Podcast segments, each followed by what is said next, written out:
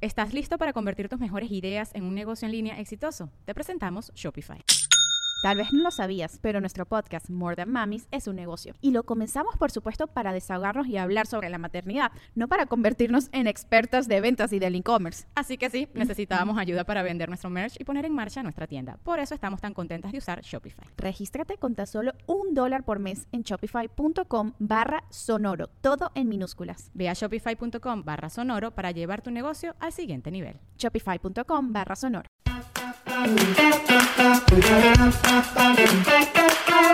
Hola, ¿qué tal? Bienvenidos a un episodio más de Rollos de Mujeres Podcast. Mi nombre es Ana Cruz, originaria de Guanajuato, México, radicando en el norte de Texas.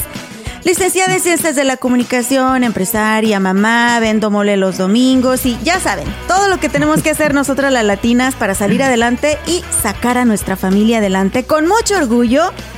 Pero el orgullo que tengo el día de hoy es tener como invitada a una niña encantadora que me tocó conocer por cuestiones de trabajo, que aparte de ser hermosa físicamente y los que nos están viendo en YouTube y en otros canales visuales la pueden ver también, aparte de hermosa físicamente, un alma increíble y una energía que desde que la conocí casi no hablamos, pero cuando nos vemos o cuando hablamos es como, como que te quiero, Nati. Bienvenida Natalia Duarte. Ay, yo también. Sobreviviente de cáncer de seno. No me podía ir del mes de octubre sin tener una historia impactante y para eso estás aquí el día de hoy. Bienvenida, Natalia.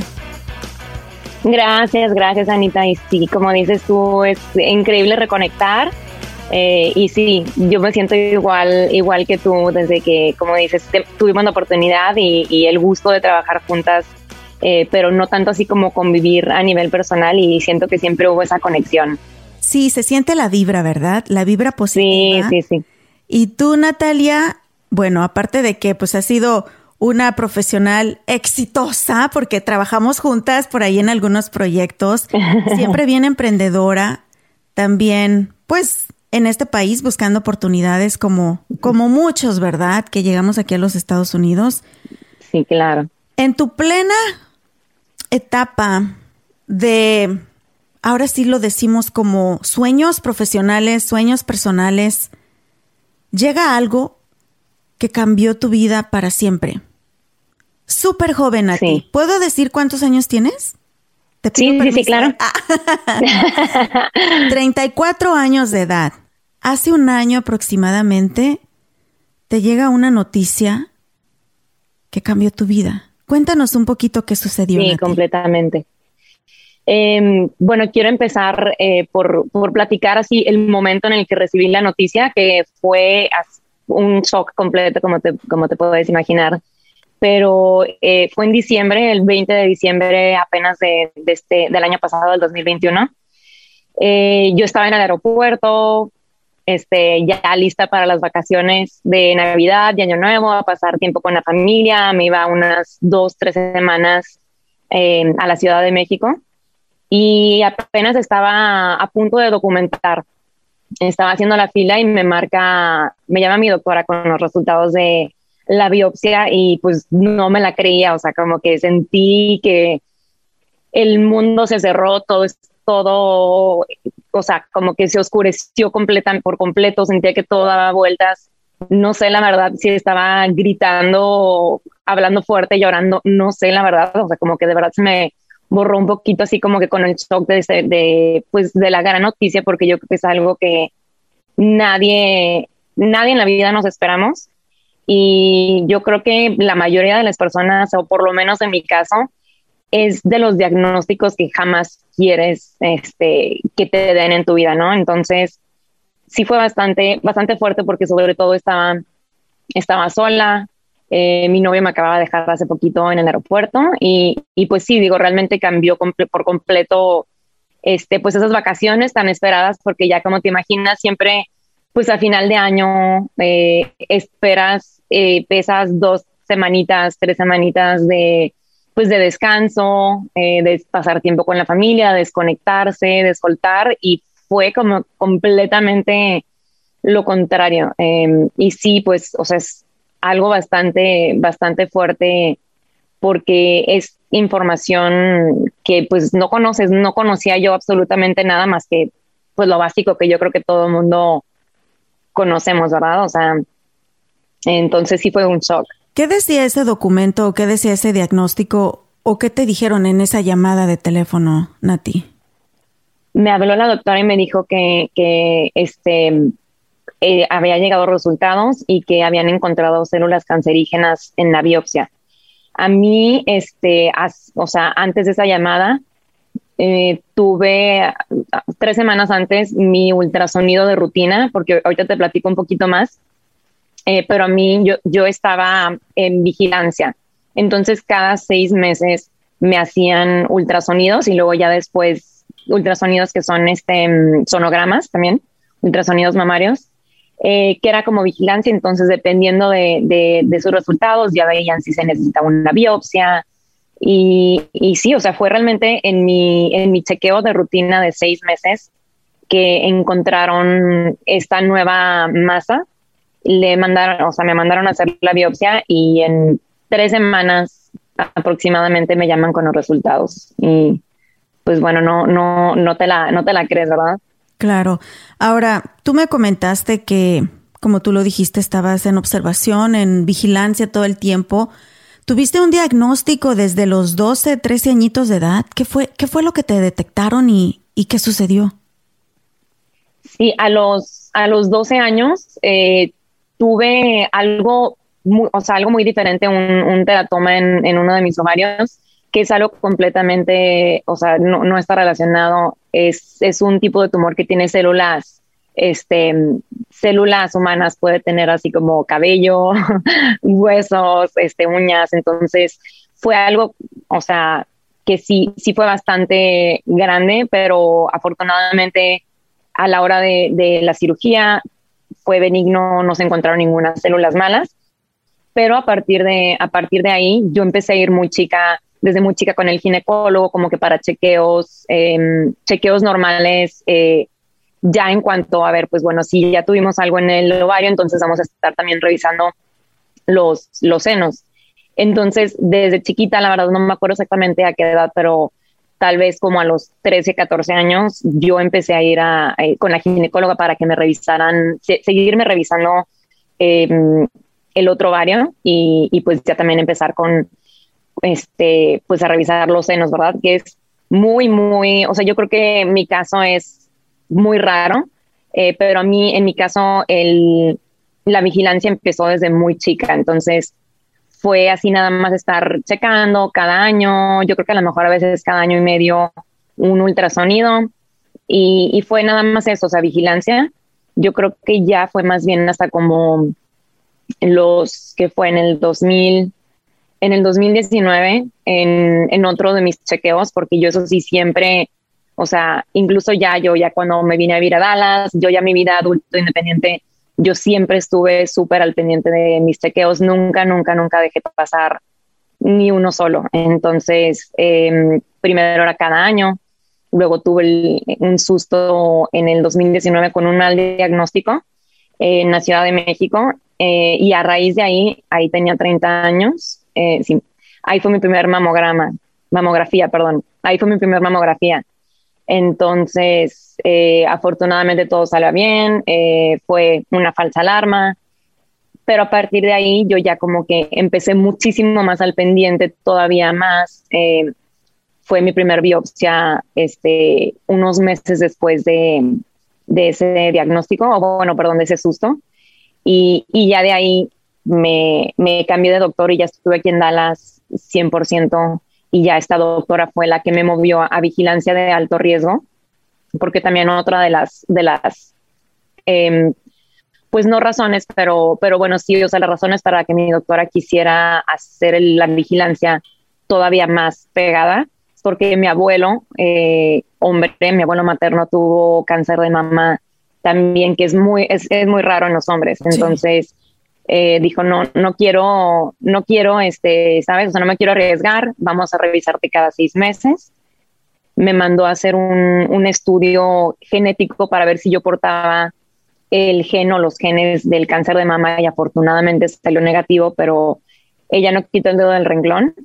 y, este, y a partir de ahí cada seis meses me hacían ultrasonidos, biopsias o eh, resonancias magnéticas MRIs.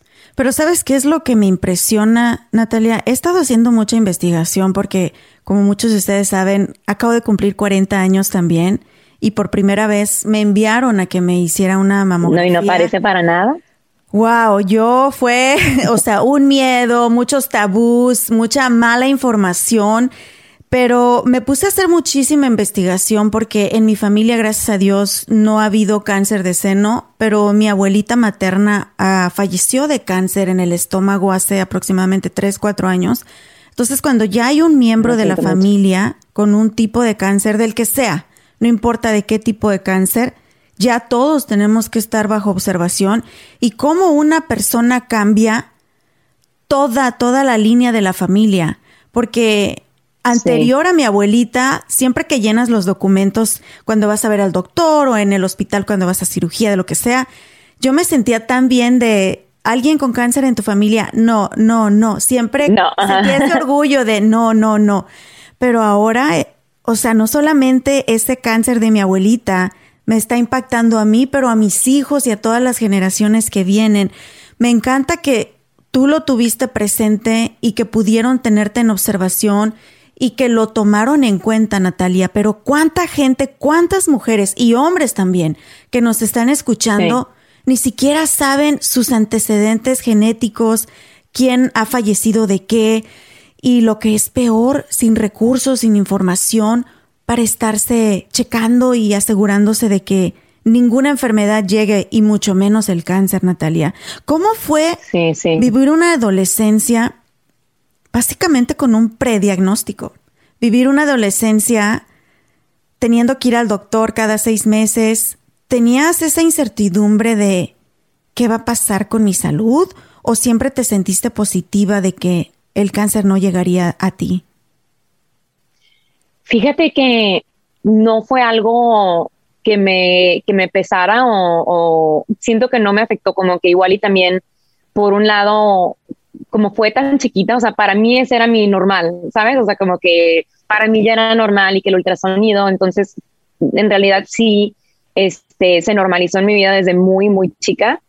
Eh, ahorita que lo veo y, y sobre todo, o sea, como que ya hace unos años, viendo a mis amigas, por ejemplo, este, sí digo, no, pues no era tan normal como que toda esa vigilancia, pero no, en realidad nunca pasó por mi mente, incluso en, en noviembre del año pasado, cuando encontraron esta nueva bolita, este nuevo quiste, te lo juro que yo estaba cero preocupada. Me acuerdo que ya en lo que estaba así esperando los resultados de la biopsia, yo lo platicaba como si nada y yo no, X es la tercera biopsia que me hacen, eh, va a llegar todo normal, sí, ya me la sé, ya me la sé, o sea, yo estaba 100% segura y tranquila, entonces yo como que igual me, me daba tranquilidad saber que yo estaba haciendo em, mi tarea, yo estaba haciendo, cumpliendo con lo que tenía que ser al estar yendo a mis chequeos y, no faltar. Y pues digo, este, afortunadamente fue el chequeo en seis meses, porque en, en seis meses salió esta nueva bolita o, o no existía, que fue lo que me dijeron los doctores, o no existía hace seis meses o estaba tan chiquita que no lo lograron detectar eh, los estudios. O sea, como que fue una de las dos, pero igual, pues fue, fue muy pronto, o sea, creció muy rápido y yo creo que esa es una de las cosas que, que más le digo yo a, a, mis amigas, a, a, mujeres que no conozco, la importancia de, de revisarnos y, o sea, en mi caso, este, este diagnóstico tan temprano salvó mi vida, o sea, por completo, eh, ¿sabes? O sea, en estos seis meses, este, si nos hubiéramos esperado un poquito más, digo, toco madera, pero igual y no hubiéramos estado en, en, la misma situación. ¿En qué etapa del cáncer te, te lo encontraron? Fue etapa uno. etapa uno y, y, este, sí, está al principio, digo, a veces tardan un poquito más en clasificarlo. Eh, para ver si era como un cero y uno y, y, al final este fue uno que de, cualquier manera em, es, es, o sea, es súper, súper temprano. Claro, y para cualquier persona el ver la palabra cáncer, híjole, ya de ahí es, juega algo psicológico en tu mente que o te vuelve más fuerte o te derrumba. Y también quería preguntarte, Nati, ¿qué tipo de estudios, aparte de esas eh, sonogramas que ibas a que te hicieran, tú te autoexplorabas también? Se habla mucho de la autoexploración. ¿Era algo que tú hacías constantemente y algo que le recomiendas a nuestra audiencia? Sí, sí, 100%. Eh, yo, yo hacía, o sea, yo me revisaba hacia la autoexploración. Eh, en mi caso, eh, y también de muchas mujeres, sobre todo cuando eres más joven, eh, a mí se me hacía súper difícil hacerme, hacerme yo mis, mis chequeos porque yo sentía, yo decía, no, pues es que siento que hay bolitas por todos lados, entonces, pues no sé, a mí siempre se me hizo dificilísimo. Entonces, lo que a mí me decían muchos los doctores, que decían es que es muy normal, entre más joven eres, este, más, hay más densidad tenemos nosotros en, en los, en los senos, en las mamas. Entonces, se, son como, pues como bolitas y es difícil, es difícil, la verdad, por lo menos para mí. Entonces, yo por eso también no faltaba mis chequeos, pero definitivamente, este, hay muchas mujeres que así se lo detectan. Y yo, por ejemplo, ya después con mis doctores sabiendo, a ver, ok, tú enséñame tú enséñame a, o sea, ya que sabemos, ok, los tenemos identificados, ya con el ultrasonido, por ejemplo, este, y ya me enseñaban, ok, aquí es donde lo, o sea, aquí lo puedes sentir, entonces ya me ayudaba a mí un poquito más a distinguir un poquito, un poco más entre, ok, este es un quiste, este, y esta es densidad de, del seno es normal o anormal. Pero definitivamente si cualquiera de ustedes, chicas que nos están escuchando, tiene cualquier duda, se siente preocupada, definitivamente vayan a su ginecólogo o su ginecóloga, pidan que les hagan un estudio. Y ese es otro tema también que a mí me preocupa un poquito, porque al menos aquí en Estados Unidos, no sé en otros países, si nos están viendo o escuchando en otros países, nosotras somos mexicanas. Entonces, en México, al menos allá, nombre que se iba a andar hablando del cáncer de seno y de que nos cuidáramos las mujeres y de nuestra salud es importante ni se habla. Ojalá que ya hayan cambiado las cosas. Llevo más de 15 años en Estados Unidos. Espero que ya hayan cambiado las cosas.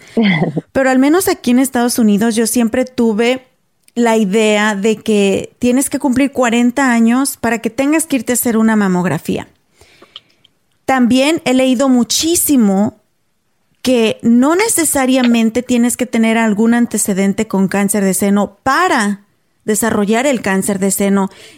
Y es impresionante, las estadísticas muestran que hasta el 80 al 90% de los casos de cáncer de seno que se están detectando en la actualidad no tienen antecedentes, no tienen familiares con cáncer de seno. Hay muchísimos factores que están influyendo en nuestra salud, mujeres y hombres. Ya no necesariamente alguien de tu familia tuvo que tener cáncer, diabetes, etc. La alimentación que llevamos, el nivel de estrés que tenemos, el que no nos cuidamos, y tú me lo comentabas antes de comenzar a grabar, Nati, también la mente. La mente es tan poderosa y a veces, aunque ustedes no lo crean, nuestros mismos pensamientos producen efectos químicos en nuestro cerebro que afectan nuestro cuerpo de una manera increíble. Natalia, una vez que te dan un diagnóstico, me imagino que para ti, aparte del shock, emocional, también fue la incertidumbre de no sé qué es esto, qué tan grave es, qué va a pasar de aquí en adelante. Llévanos un poquito a través de ese proceso de entendimiento, de un diagnóstico y cuáles eran los siguientes pasos a tomar. Sí, pues que es algo, eh, eh, hasta la fecha es como muy difícil de, explicar. Eh, como, como platicábamos hace ratito, o sea, como que es un diagnóstico que nadie, nadie quiere, nadie quiere escuchar.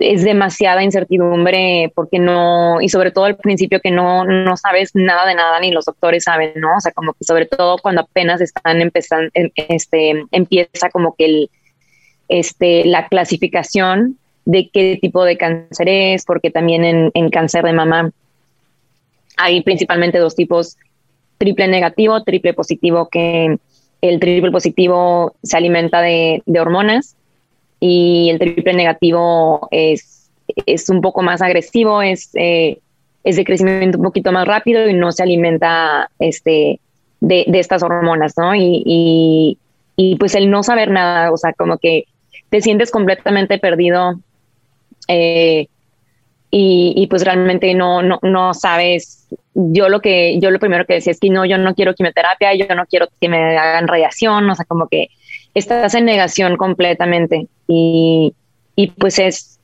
es muy, muy difícil, es difícil porque sientes que estás en un sueño, como que todavía está la fecha, hasta la fecha, siento que hay segundos así de mi día que me, me pregunto a mí misma así como que pasó, lo soñé y, y ya, o sea, obviamente pues entre más pasa el tiempo, pues más rápido lo, lo este, o más fácilmente lo asimilas, pero, pero sí es, una incertidumbre que te consume y, es muy, muy, muy abrumador, tanta información.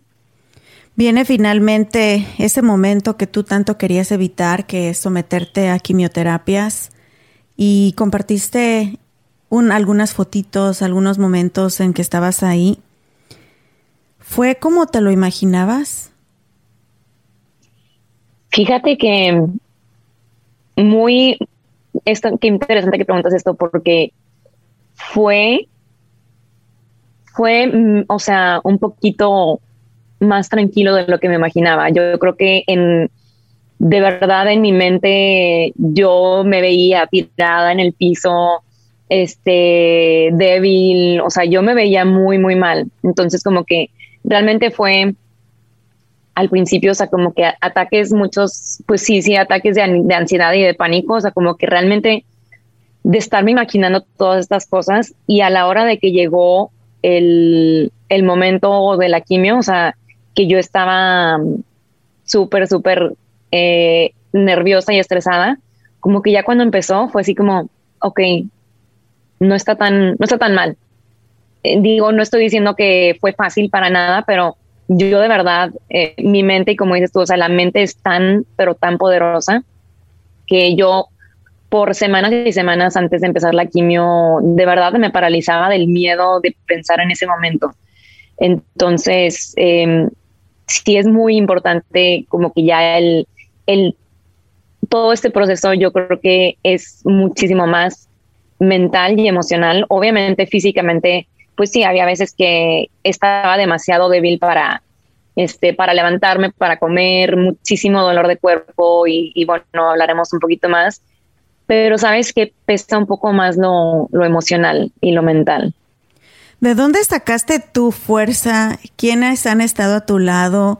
Porque muchas veces se habla de la persona que padece el cáncer y creo que todos nos sensibilizamos con esa persona y por supuesto que lo necesita pero nos olvidamos de los que los cuidan, de los que los aman y sufren con ellos, yo creo que más emocionalmente. Sí. ¿Quiénes estuvieron a tu lado o han estado a tu lado todo este tiempo y que fueron tu fuerza para salir de esto y para echarle ganas, Natalia? Porque me imagino que hubo días donde te sentiste que, que no podías más. Ya no puedes. Sí, sí, sí. No, y es algo súper importante. O sea, soy súper, súper afortunada y, la verdad muy bendecida porque sí tengo un sistema de apoyo eh, súper fuerte y que me quieren muchísimo. Yo los quiero muchísimo a ellos. Em, pues el que estuvo, yo creo que, digo, todos los días, a excepción de a lo mejor pocos días no, pero el que ha estado conmigo diario ha sido mi novio. Él desde, desde el principio este, y igual mi mamá también aquí estuvo eh, para la cirugía, también se daba sus vueltas eh, cada que podía. Eh, mi hermano también llegó a venir para acá también a visitar. Este, mi, mi tía, mis primos, mi papá, fíjate que él siempre estuvo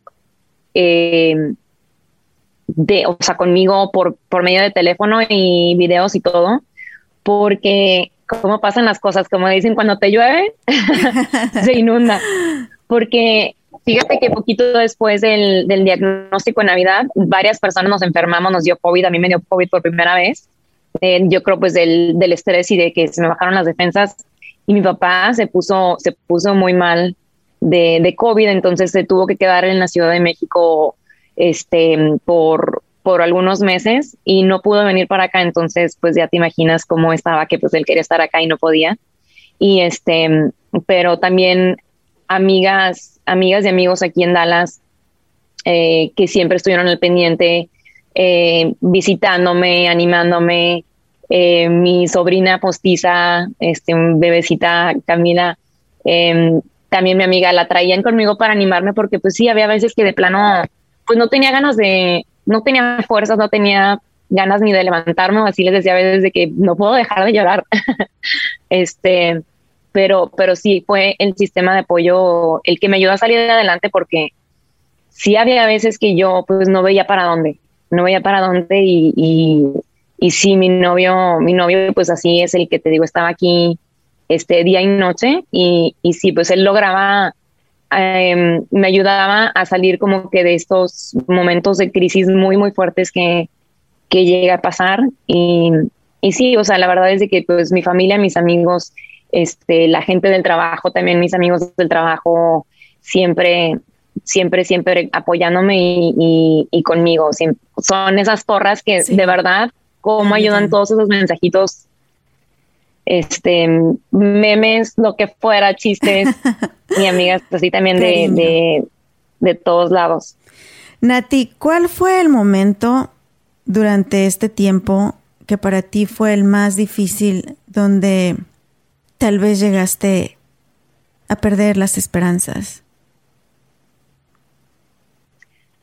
Yo creo que fue em, antes, antes de empezar la quimio, antes de la quimio fue cuando me sentí más perdida. O sea, en general, en general lo más difícil ha sido asimilar todo, asimilar el diagnóstico, asimilar em, el, el, tratamiento, porque yo también hacia el principio estaba de que yo no voy a manifestar no voy a necesitar radiación, no voy a necesitar quimio y digo, a final de cuentas, este, sí se necesitó la quimio, pero un poquito más como, este, no preventivo, pero, o sea, sí, o sea, ya al momento de, de la cirugía que yo tuve una mastectomía bilateral, removieron todo, o sea, todo el tejido mamario completamente, entonces eso eliminó eh, las, las probabilidades de que, de que regresara eh, el cáncer un 70%. Entonces la quimio era como que para darle más, o sea, por si se escapó por ahí algún otro,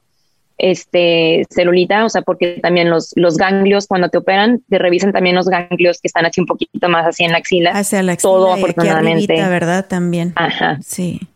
Sí, sí, también ahí me, me quitaron tres ganglios, le hicieron biopsia, todo salió bien. Entonces fue así como que más como un para asegurarnos, ¿no?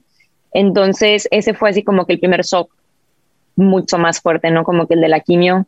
Luego el, el asimilar, em, el asimilar que, que, mi cuerpo no, no es el mismo, sobre todo deja tú, o sea, como que el aspecto em, físico, como que el movimiento de mis brazos, yo, o sea, duré meses y meses sin poder mover mis brazos bien, o sea, no podía levantar los brazos ahorita todavía, o sea, ya tengo así como que el, este, mucho más movimiento, o sea, no estoy al 100, pero fueron así como que todas esas cositas de que aprender a usar los brazos, a mover, entonces ese fue así como que otro shock para asimilar. Em, también antes de empezar la quimio, y hice, este, ¿cómo se dice? El proceso de fertilidad para congelar eh, los óvulos, en, en mi caso embriones, entonces también ahí son 10 días de inyecciones todos los días, a veces más de dos. Em, Dicen que es súper difícil y doloroso también ese, ese procedimiento. ¿Lo hiciste como prevención para asegurarte de que cuando tengas tus bebitos sean bebitos saludables, Nati? Fue más que nada eh, como a la hora de hacer la quimio, hay una probabilidad de que afecte a tu fertilidad por completo. Entonces, este, incluso como medida de prevención, antes de empezar la quimio, eh, me indujeron la menopausia. Eh, eso es algo que apenas digo, sí, son completamente, digo, son cosas que no sabemos nosotros en lo absoluto. Nada, nada. ¿Cómo te la y a la vez, o, ¿Qué significa? me, me ponían unas inyecciones en el abdomen como creo que eran cada cuatro semanas, sí, como cada cuatro semanas, eh, y era como un cartuchito y eran hormonas que sí y se iba disolviendo, o sea, como que a lo largo de las semanas. Y pues eso, o sea, al tener como que esa sobrecarga de hormonas, el cuerpo, tu cuerpo entra en, menopausia. Entonces es como que una manera, por lo que me explicaron, así como que más con peritas y manzanas, este, que hace cuenta como que se te duerme tu sistema reproductivo y, y de esa manera se protege. Entonces, ya después de que pasa todo, como que pues ya se debe de despertar, pero siempre te dicen así como que hay una probabilidad de que no, eh, de que no pase. Entonces, para yo tener así como que más mi tranquilidad y paz mental, em, yo dije, lo voy a hacer, aunque yo estoy 100% segura que todo va a estar bien, voy a poder tener hijos sin ningún problema y van a estar súper saludables, pero, pero fue una medida de prevención. Ok. Ahora, me has hablado de que atravesaste quimioterapia, radiación, cirugía, No, radiación. La radiación. Radiación. No, llegaste a eso. No, eso sí, afortunadamente no. Y la cirugía, aparte el, el otro procedimiento para congelar tus óvulos, ¿qué más fue lo que tuviste que hacer durante todo tu, tu proceso de sanación? Pues fue en orden eh, la mastectomía bilateral, después de ahí este, lo de fertilidad, luego la quimioterapia fueron eh, dos meses, perdón, tres meses, y después de ahí, como a la hora de que te hacen la mastectomía bilateral, eh, que remueven todo el, el tejido mamario, te ponen unos se llaman expansores, que son unos como implantes temporales, pero muchísimo más rígidos, con metal, con imanes, muy, muy incómodos. Entonces, eh, pero lo ponen así como para guardar ese espacio. Entonces, ya después de la, de la quimioterapia, a los casi tres meses, em, me hicieron como que la primera fase de, de la reconstrucción, entonces ya cambiar, quitar los expansores que eso sí fue también una parte muy, muy fuerte de, del dolor físico. Este, y, de ahí, pues te digo, la, la, reconstrucción, que esa fue a finales de, de julio. Es que pasaste, has pasado por tanto, Natalia, y yo que te conozco en persona, eres una persona súper chiquita, flaquita. Yo te veo como que te quiero abrazar y, y como, no sé, o sea, para que hayas atravesado tanto dolor físico, y yo te veo con, tu misma aura de siempre. Y eso te admiro mucho, Natalia, porque creo que cualquiera al recibir un diagnóstico de ese tipo y al pasar por todos esos, esos eh, procedimientos, nos devastamos físicamente, pero también emocionalmente. ¿Qué has hecho tú para mantenerte positiva, fuerte? Porque literalmente no eres la misma persona que eras antes de diciembre del 2021. Y parte de cualquier enfermedad, cualquier tipo de enfermedad que ustedes tengan o que alguien haya tenido, si no hay un seguimiento para salud mental, es muy difícil y mucho más doloroso. ¿Qué es lo que has hecho tú? Sí, sí, sí, definitivamente. Eh, durante todo este proceso, lo que más me ayudó y, y, lo que estuve haciendo muchísimo fue la meditación y, o sea, y digo meditación así como que, este, desde como lo más arriba, ¿no? O sea, de, este, ejercicios de respiración, eh, muchísimas, este, visualizaciones, como que eh, yo me imaginaba a mí, cuando tengo, sobre todo en los, en los momentos de mucho dolor, me imaginaba como que yo estaba en una playa, no había dolor y de verdad que como que entrar a ese estado, estado meditativo que la verdad no, este, fue muy difícil para mí poder meditar o poder em, lograr tener esa tranquilidad durante esos momentos, durante ese tiempo, ¿no? Pero eso fue lo que me ayudó muchísimo más, como que todo, todo el aspecto espiritual y, emocional eh, de decir yo voy a salir adelante, em, me ayudó daba muchísimo las afirmaciones, así como hablarme a mí misma de decir, no, pues a mí los doctores me están diciendo que tengo, o sea, no sé, supongamos, aunque me den 10% de probabilidades, o 2%, lo que sea, yo decirle que yo siempre voy a estar en ese 2% y si me dan 0.5%, yo voy a ser de esos pocos casos eh, que van a salir adelante y que van a estar mejor que antes. O sea, como que eso era lo que me ayudaba a salir adelante porque de verdad pues es tan, es tanto, es como te digo, es difícil de explicar, pero es, es muy fácil dejarte, dejarte llevar por todo lo malo que está sucediendo y sobre todo como, como dices, o sea, como que no hay, toda la información es nueva y luego tienes que tomar así decisiones importantísimas, las decisiones más importantes de mi vida, eh, bajo mucha presión y luego era así de yo saber, bueno, ¿y a quién le he dado caso y qué hago? Este, igual yo también al principio, em, antes de la quimio, yo hablé como con, me parece, cinco oncólogos entre aquí, El Paso, la Ciudad de México, porque yo estaba en negación completamente de decir, no, yo no, yo no voy a hacer quimio, o sea, yo no necesito la quimio, no la voy a hacer, no la voy a hacer, yo no quiero poner ese veneno a mi cuerpo y de decir, como dices tú, o sea, como que yo, a mí no me gusta, no me gusta tomar mucho medicinas, o sea, como que yo prefiero, me duele la garganta, me hago un tecito de jengibre con cúrcuma y mielecita, pero pues en este caso, pues digo, tampoco... Creo que a veces este nos toca ser un poquito, o, estas cosas nos enseñan a ser un poquito humildes y a confiar, a confiar también en los expertos te lo cuento por mi nene Zane también cuando estaba embarazada y que nos, nos hicieron un mapa de todo lo que iba a ser el proceso desde que él saliera de mi vientre, lo que iba a necesitar, porque tuvo un diagnóstico temprano también. Y también igual, recuerdo a mi esposo y yo negados, negados de que no, no queríamos ni siquiera que lo medicaran al nacer, porque dijeron que no lo iban a dejar respirar por sí mismo, lo iban a entubar luego, luego, porque no querían que se le expandieran sus pulmones y nos dijeron lo vamos a medicar, narcóticos, esto, esto, y mi esposo y yo negados, así, no. negados de que no, no, no, lo más natural, lo más natural.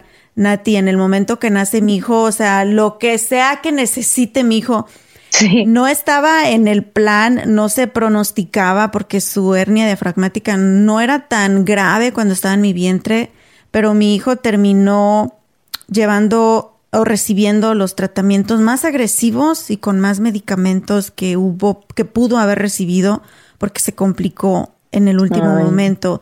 Terminó hasta conectado en una máquina de vida, de soporte de vida artificial que se llama ECMO. O sea, es imposible que lo tengan en esa máquina conectada sin medicamento. Entonces, en esos momentos, mi esposo y yo igual nos derrumbábamos nos abrazábamos y aprendimos a ser humildes, a confiar primeramente. Nosotros somos muy creyentes entonces en Dios y también en confiar en los talentos de la gente, que en este caso son los médicos. Y, y sí, que quisiéramos, ¿verdad? Que con el tecito de jengibre se nos curara todo. Ojalá, si alguien sabe de esos test, que nos pase la lista entera. Pero... Pero hay que también confiar en que por algo existe la medicina y, y gracias a eso también ahorita estás aquí contándonos todo esto, Natalia. Me encanta tu historia porque tú has sido consciente y has sido responsable de tu salud y has tomado acciones. Desafortunadamente, Nati, las latinas son las que más fallecen por cáncer de seno. Las que más fallecen, no las más propensas a tener cáncer de seno pero sí las que más fallecen. Y esto se debe a que no se detecta, no se previene y traemos muchas cosas detrás arrastrando culturales como por ejemplo el que nosotros no importamos. Primero son los hijos, los esposos, todo mundo antes de la mujer. Y nos dejamos hasta el último para ir al doctor, algo nos duele, nos aguantamos y nos tomamos el tecito de jengibre y todo va a estar bien, pero desafortunadamente con estas cosas no se pueden jugar. Y también algo que lo mencioné anteriormente, pero me preocupa, es que sigamos con esa mentalidad de que hasta los 40 años tenemos que hacernos nuestra primera mamografía. Sí, es lo recomendado por la Asociación Americana del Cáncer. No, no se esperen, mujeres. Si hay mamografías gratis, ustedes vayan. Sí. Aprovechen todos los recursos que hay, porque esto puede salvar tu vida. No, sí, definitivamente es algo, lo dices así súper, eh, me gusta que, que le digas eso a, tu gente, eh, porque es, es eso, o sea, como que tú eres la que tienes que tomar eh, la iniciativa y si tú no, o sea, como tú dices, o sea, tú le pediste a tu doctor que te hiciera la mamografía, y, o sea, si tú no lo haces, no te van a decir, o sea, porque como dices, los doctores hasta los 40 no te lo hacen, que a mí se me hace pésimo. Yo he tenido, este, estoy como que ya tengo una mona pache con el, con el sistema de salud en Estados Unidos. Yo por eso siempre me iba a checar a México hasta que dije, no, tampoco, no es sustentable, este, estar yendo y ahora vas para allá y traes los estudios. Eh, pero sí, yo, no sabes aquí también yo cómo batallé para para que me pudieran checar, eh, hacer un chequeo completo, porque a mí luego me querían así nada más revisar un seno y el otro no. Entonces era una, o sea, era pelear. O sea, eso le este, agregamos al idioma, Nati, también, porque muchas de nuestras mujeres sí. no, no conocen bien el idioma inglés y en cuestiones médicas y legales médicas. tenemos que entender todo y no les dé pena, preguntan, pregunten, pidan un traductor, pero aquí se tiene que entender todo. Sí, no quedarnos con ninguna duda porque, eh, o sea, pues nadie, ninguno de nosotros conocemos, como dices tú, la terminología médica y todo eso, y, más con el idioma. Entonces, sí hay muchos recursos, hay muchas asociaciones ya, afortunadamente, que, que ayuden a hacer los, los estudios, que, o sea, que los dan gratis las mamografías. Eh, y sobre todo, yo de verdad ahorita no tienes idea, Anita, o sea, veo a, o sea, chavas tan jóvenes, o sea, como que yo creo que la, la, la, más joven que he llegado a ver en los, en los grupos de apoyo ha sido 19 años, 19 años.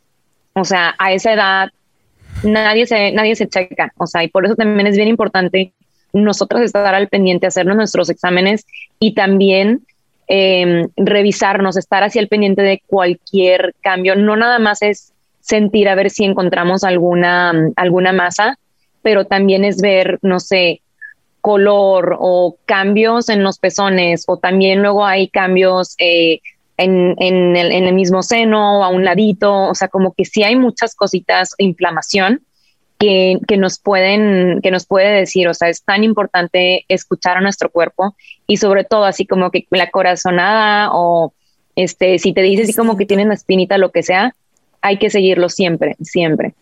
Ahora, Nati, también ahora que podemos decir que ya estás, o ya tu doctor, me comentabas anteriormente que tú le preguntaste, entonces dime, ¿en qué etapa estoy? ¿Cómo se le llama? ¿Cómo me puedo presentar sobreviviente de cáncer de seno en remisión? Y también nosotras, te dije, Nati, nosotras no entendemos esa terminología. Acláranos un poquito qué te dijo doctor, tu doctor, cuál es tu estado actual y, y, para que entendamos un poquito qué sigue después. Atravesaste todas estas, la cirugía, quimioterapias, todas estas cosas tan dolorosas y difíciles. ¿En qué punto estás ahorita? Ahorita, y mira, justo hoy fui con mi doctor y le pregunté a ver casi qué soy, a ver qué soy, soy sobreviviente, soy un, sí, qué soy, porque sí, yo de verdad también estaba confundida porque, o sea, yo decía, soy, según yo, soy sobreviviente, este, de cáncer eh, y no estoy en remisión hasta dentro de cinco años. Él me dijo, no, ahorita estás en remisión este, y eres sobreviviente, lo que significa que no hay evidencia, o sea, después de la quimio y que terminaste tu tratamiento, no hay evidencia, de acuerdo a los estudios, eh, de células cancerígenas. Eh, ya a partir, o sea, ahorita va a ser vigilancia al principio, por los primeros dos años me parece, cada seis meses voy a seguir este, con chequeos con mis doctores de sangre, em, tomografías, ultrasonidos, y ya a partir de ahí lo cambian así los siguientes tres años. Eh, es todo eso cada año y ya a partir, o sea, los cinco años es cuando ya te declaran curada, o sea, como que ahora sí ya este, completamente libre y, y curada. Y este, y sí, y sobre todo porque es los primeros cinco años es cuando cuando hay más probabilidades o, cuando es más probable que, regrese si es que va a regresar. Que no va a pasar, no va a ser así. No, primero Dios, todo va a estar súper bien a ti.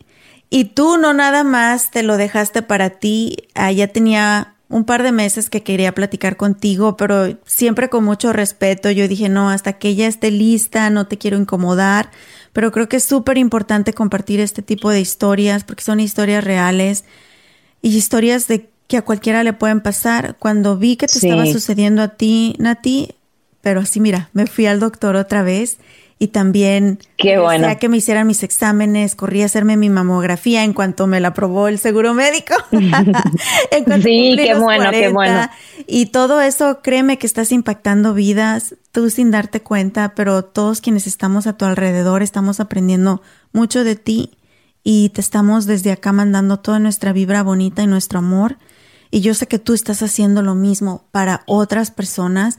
Y estuviste como invitada especial en un panel muy importante con The National Breast Cancer Foundation y estás dando tu testimonio. Cuéntanos qué hiciste ahí. Sí, este, sí fue hace, hace dos semanas un, un panel que me invitaron a, a, participar como, como sobreviviente y no sabes, no sabes el impacto el impacto que tuvo en mí porque es la primera vez que platico mi historia o que me permito ser así tan vulnerable en frente de, gente que, no conozco o sobre todo yo creo que había más de 70, 80 personas ahí, o sea, era muchísima gente, un evento súper bonito en una iglesia y, y sí, o sea, fue al principio, o sea, como que dije, ay, no, no sé si voy a poder subirme ahí al, al escenario con el, con el panel y, fue muy bonito, fue así muy, muy sanador em, poder platicar de, pues realmente de todo sobre, o sea, aparte obviamente de la invitación a todas, a, todas checarnos, este, y la prevención, pero también de toda la parte emocional y, y espiritual, como que sí siento que todavía Todavía no me la creo, Anita, por eso este, no, no, no creo como que ya haya terminado todo ese proceso y, y sabes que me he dado cuenta que me ha costado, me está costando mucho trabajo asimilar todo y sobre todo así como que ahorita lo de que si soy sobreviviente, o sea, como que sí se acabó o no. Este, entonces me ha ayudado muchísimo como que el hablar, o sea, hablarlo en voz alta, el platicarlo fuera de mi familia, de mis amigos, de, mi novio, sabes, como que de mi círculo este, muy cercano. Y, fue súper sanador como que también em, escuchar como que después de la, del, panel las mujeres que se acercaban a hacer preguntas o comentarme o agradecer o, lo que fuera, o sea, como que sí dije, no sabes qué, se me hace que ese es el próximo paso eh, que necesito, o sea, como que es el próximo paso que tengo que dar Em, de mi sanación. O sea, como que aparte de todo lo espiritual, el trabajo que estoy haciendo yo interno, porque te das cuenta que, bueno, pues hay muchas cosas que tenemos que sanar también, digo, internas, este, etcétera.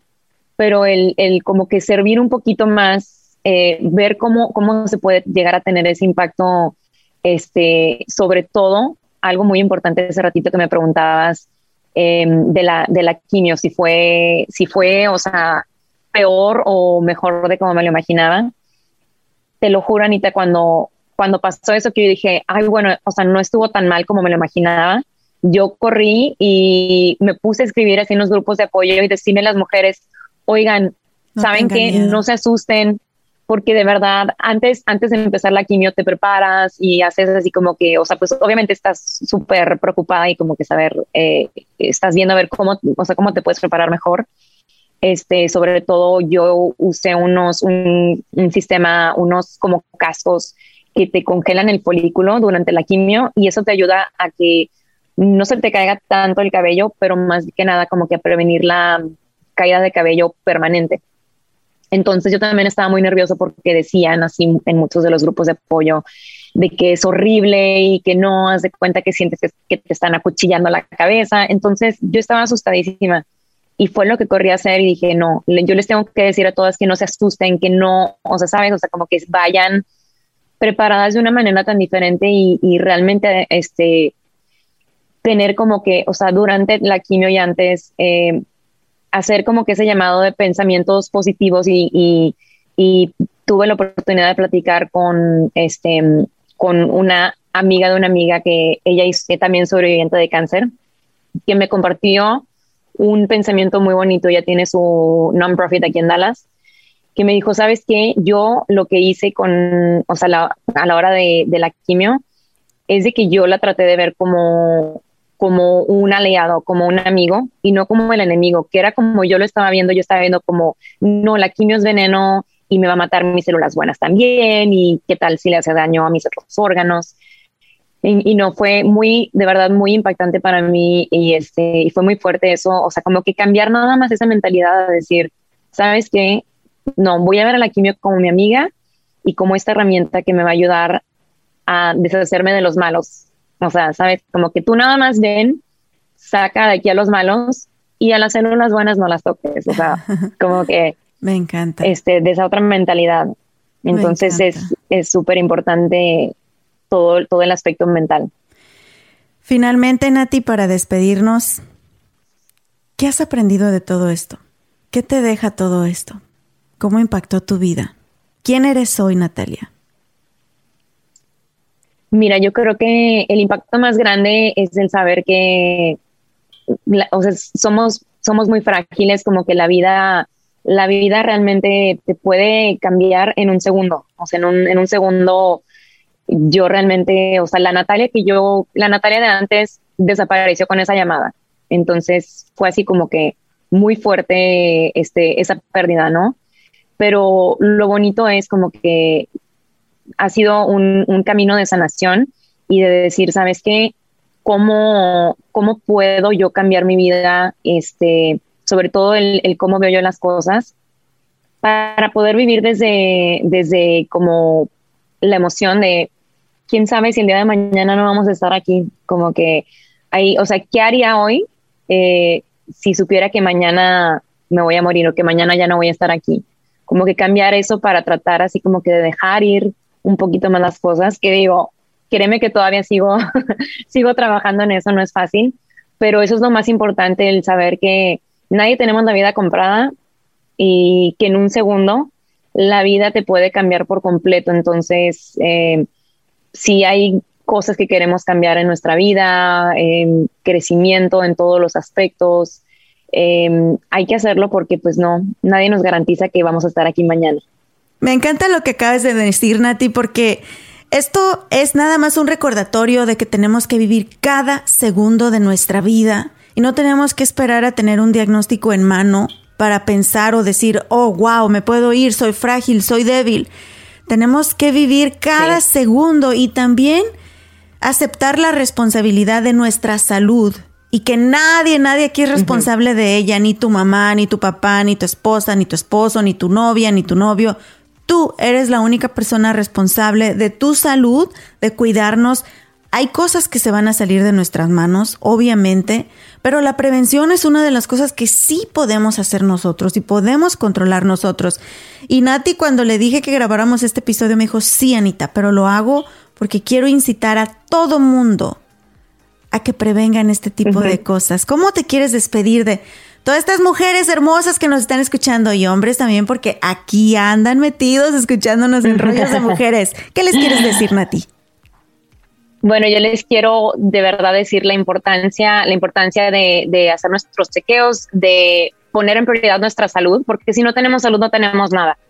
Entonces, como dices tú, es nuestra responsabilidad hacer nuestros chequeos, ir al doctor, estar súper al pendiente también de nuestra alimentación, hacer ejercicio, de nuestra salud mental sobre todo y emocional. Y como dices tú, hay, o sea, hay cosas que están fuera de nuestro control, pero lo que sí tenemos control es cómo reaccionamos nosotros ante los problemas y los retos que se nos presentan en la vida. Eso es todo y eh, o sea, está 100% en nuestro control y hay que disfrutar la vida y vivir como si fuera el último día. Y me encanta. Y hasta acá siento tu vibra bonita. Eso no cambia en ti, Nati. Te mandamos mucho amor, todo, todo, todo lo más bonito para ti. Y vas a ver que Papá Dios tiene todo bajo control. Y esto ha sido solamente una experiencia más que te ha tocado vivir porque eres fuerte y porque se necesitaba saber tu testimonio y porque tus palabras son poderosas. Tus palabras están llegando a muchísimas personas y ese en realidad fue el objetivo de todo esto tan doloroso que te ha tocado pasar, porque tú tenías un propósito, tienes un propósito y vas a seguir impactando vidas a lo largo de la tuya. Así que mil gracias, mi Nati, te quiero mucho. Gracias, Anita. Ojalá que ya Yo ahora sí nos veamos en persona. Sí, sí, sí. Para Ya abrazarte falta mucho. el cafecito. Sí, sí, Sí, claro que sí. Ay, te mando un abrazote, nos vemos gracias por invitarme. No, a ti, mi Nati. Recuerden ustedes que nos pueden encontrar en todas las redes sociales, Facebook, Instagram, hasta en el TikTok ando, aunque me dicen Victoria Rufo ahí bailando, como arroba rollos de mujeres también, por supuesto, en www.rollosdemujeres.com para más información y muchos recursos gratuitos para que ustedes aprovechen de ellos, se hagan sus mamografías, se hagan sus estudios necesarios y para seguir aprendiendo de este tema porque hay muchísimo de lo que tenemos que aprender. Te mando un abrazote, Nati. Te quiero mucho. Yo también. Muchos besitos y mucho amor. Y a ustedes también por habernos pronto. escuchado. Muchas gracias. Que tengan un excelente resto de la semana. Tenemos una cita el próximo martes. Dios me los bendiga. Esto es Rollos de Mujeres. Su servidora, Ana Cruz. Hasta la próxima.